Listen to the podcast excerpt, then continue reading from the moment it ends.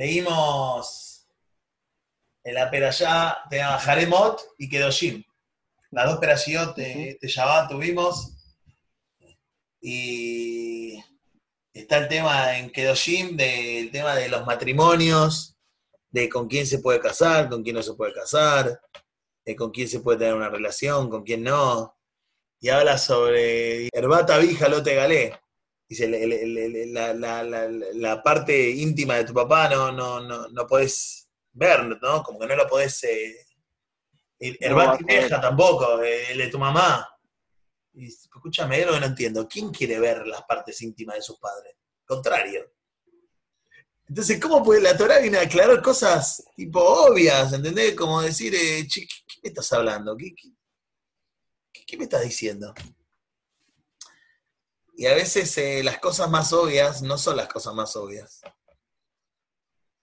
La pasada, hace un tiempito, no me acuerdo dónde salió, un artículo, no un artículo, un video de YouTube, un youtuber, que se filmó en vivo besando a la mamá y a la hermana.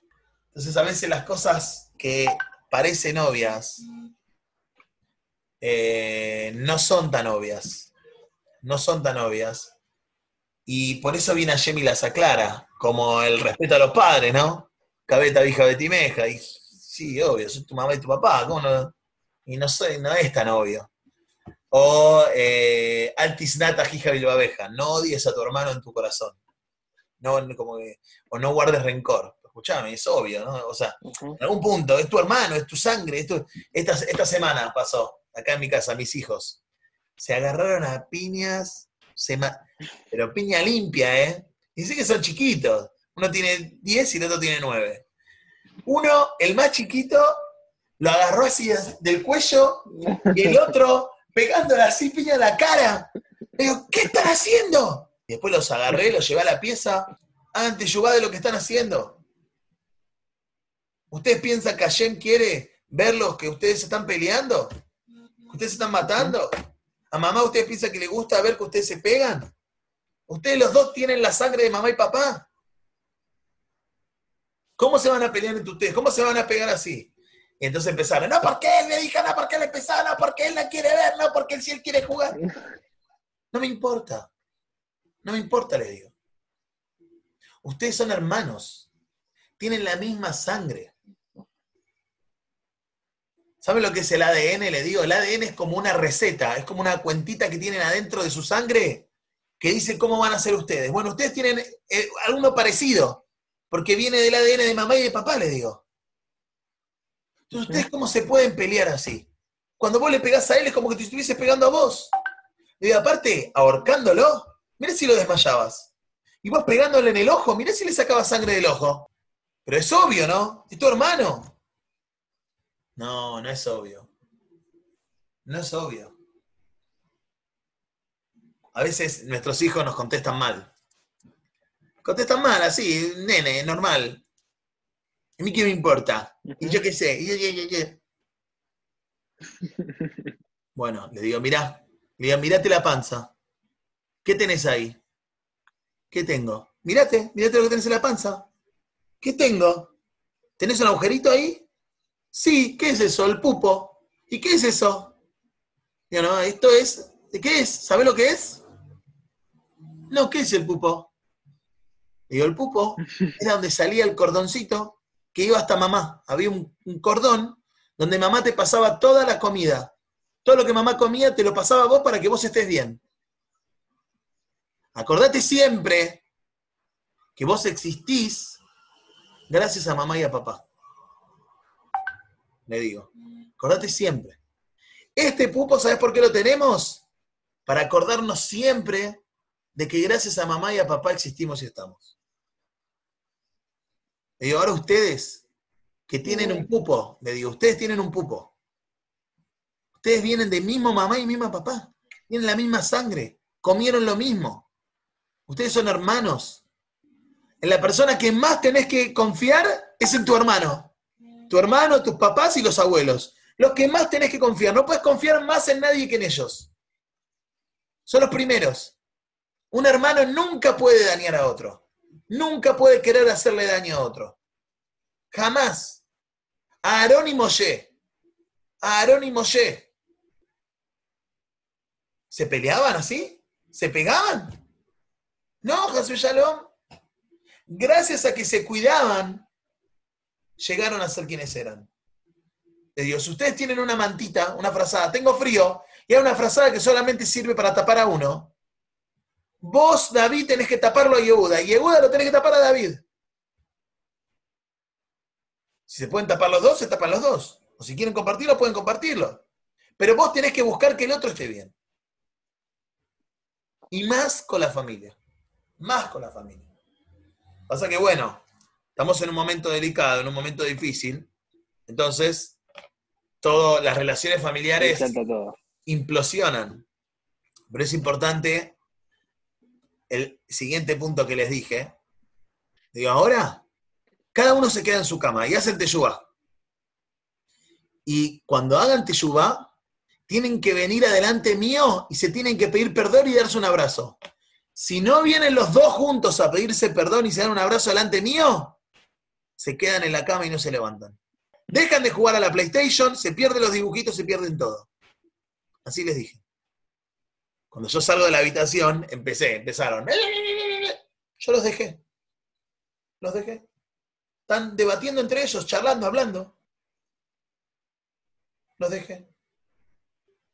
De repente viene uno, y dice, bueno, ya está. Yo le quiero pedir perdón, pero no quiere venir. Tienen que venir los dos juntos. Vengan los dos juntos y se piden perdón adelante mío. Bueno, ese se va, sube a su cama, viene el otro. Yo quiero venir a pedirte perdón, pero él no quiere venir. Vienen los dos juntos. ¿Saben cómo tienen que hacer para venir los dos juntos? Primero se tienen que pedir perdón entre ustedes. Y cuando después se pidan perdón entre ustedes, ahí van a, pueden venir juntos a pedirse perdón adelante mío. Entonces, hablen entre ustedes y pídanse perdón entre ustedes. Y después vengan los dos juntos a, pedirme, a pedirse perdón adelante mío. Y ahí los voy a dejar volver. Hashem acepta la teyuba. Ahí decimos el atefilá.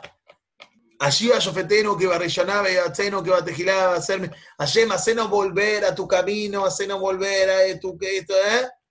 Baruch eh, Baruch Hashem, Arrotze Bichubá.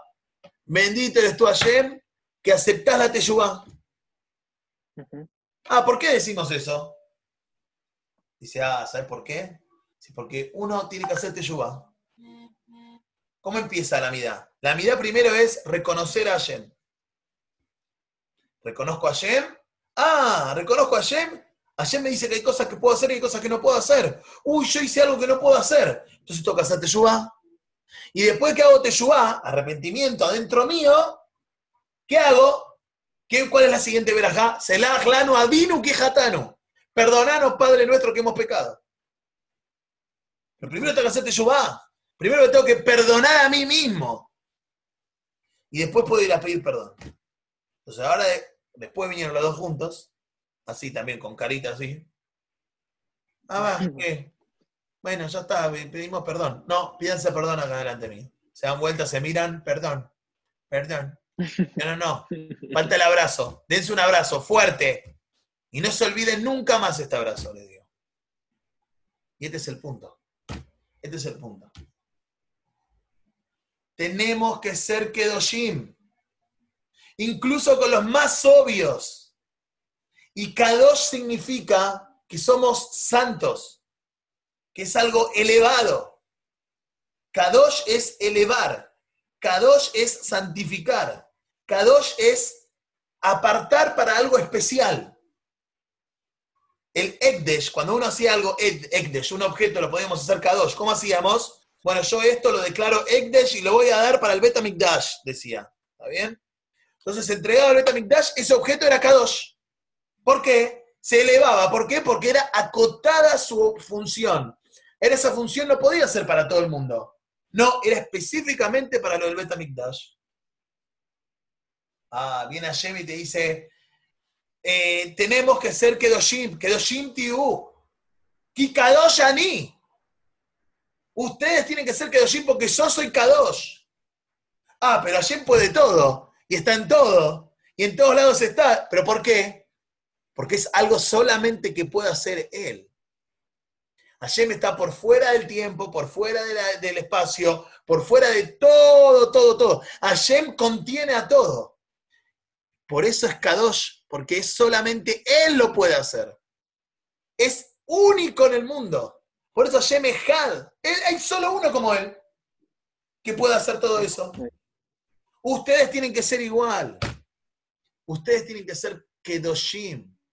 ¿Qué quiere decir? Santificado. ¿Qué quiere decir? Que tienen que acotarse, ser ejemplos únicos en el mundo. Obvio, siempre para iluminar el mundo y para brindarnos a los demás. Pero ejemplos únicos. Y un ejemplo único tiene que actuar principalmente, lo primero que dice, herbata vija lo te galé, herbata y meja lo te galé.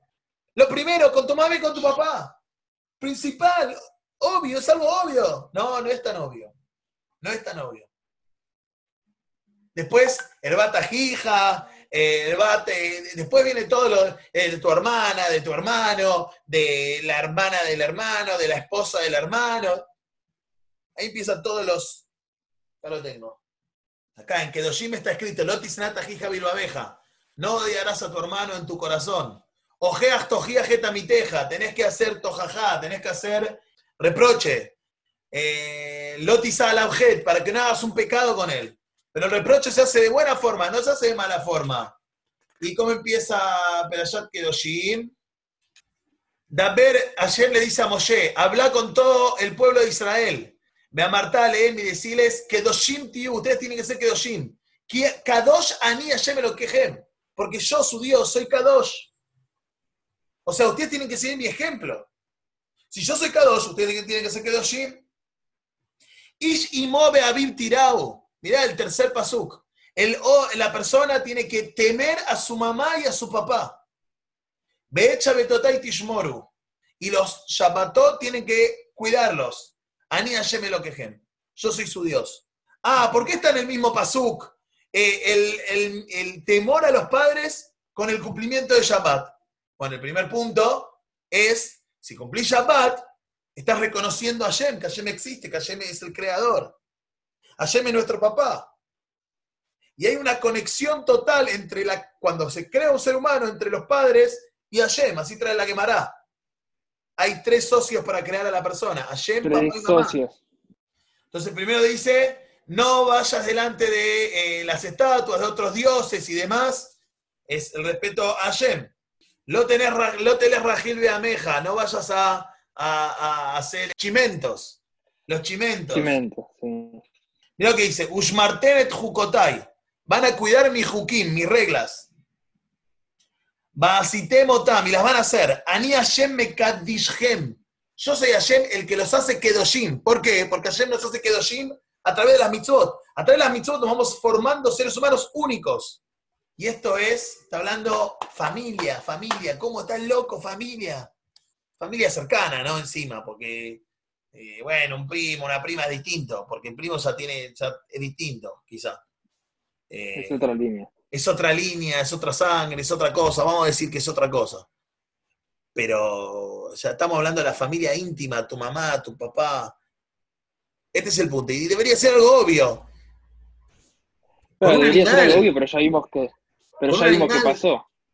Por eso, con un animal. Justamente, este es el punto. A veces lo obvio no es tan obvio. Por eso es importante cuidar nuestras relaciones con nuestros padres, con nuestros hermanos, con nuestras hermanas. Bueno, bueno, tenés hermanas. Es importante que, entendamos de que a veces lo obvio no es tan obvio. A veces una contestación mala al mamá, al papá, al hermano, eh, es, terrible, es terrible y puede llevar a consecuencias más graves, porque quizá en la calle no me agarro a piñas porque uh, no sé quién es, no esto, no lo otro, me va a denunciar. Mi hermana no me va a decir nada, mi hermano no me va a denunciar, entonces me agarro a piña o cualquier cosa. Eh, en la calle no contesto mal, pero a mi papá le contesto mal, no importa, no pasa nada, no me va a decir nada, no me va a pegar, ya somos grandes, no me va, con mi mamá hago lo mismo. Y no está bien, no es así, no es así. Eh, no está bien, no es correcto, no, no, y es con quien más, con quien más tenemos que cuidarnos. Esto no quiere decir que no podemos caer, pero hay una diferencia entre caer un metro y caer diez metros. Cuando caes un metro, te golpeaste, te duele, vas a tener un moretón unos días y ya está.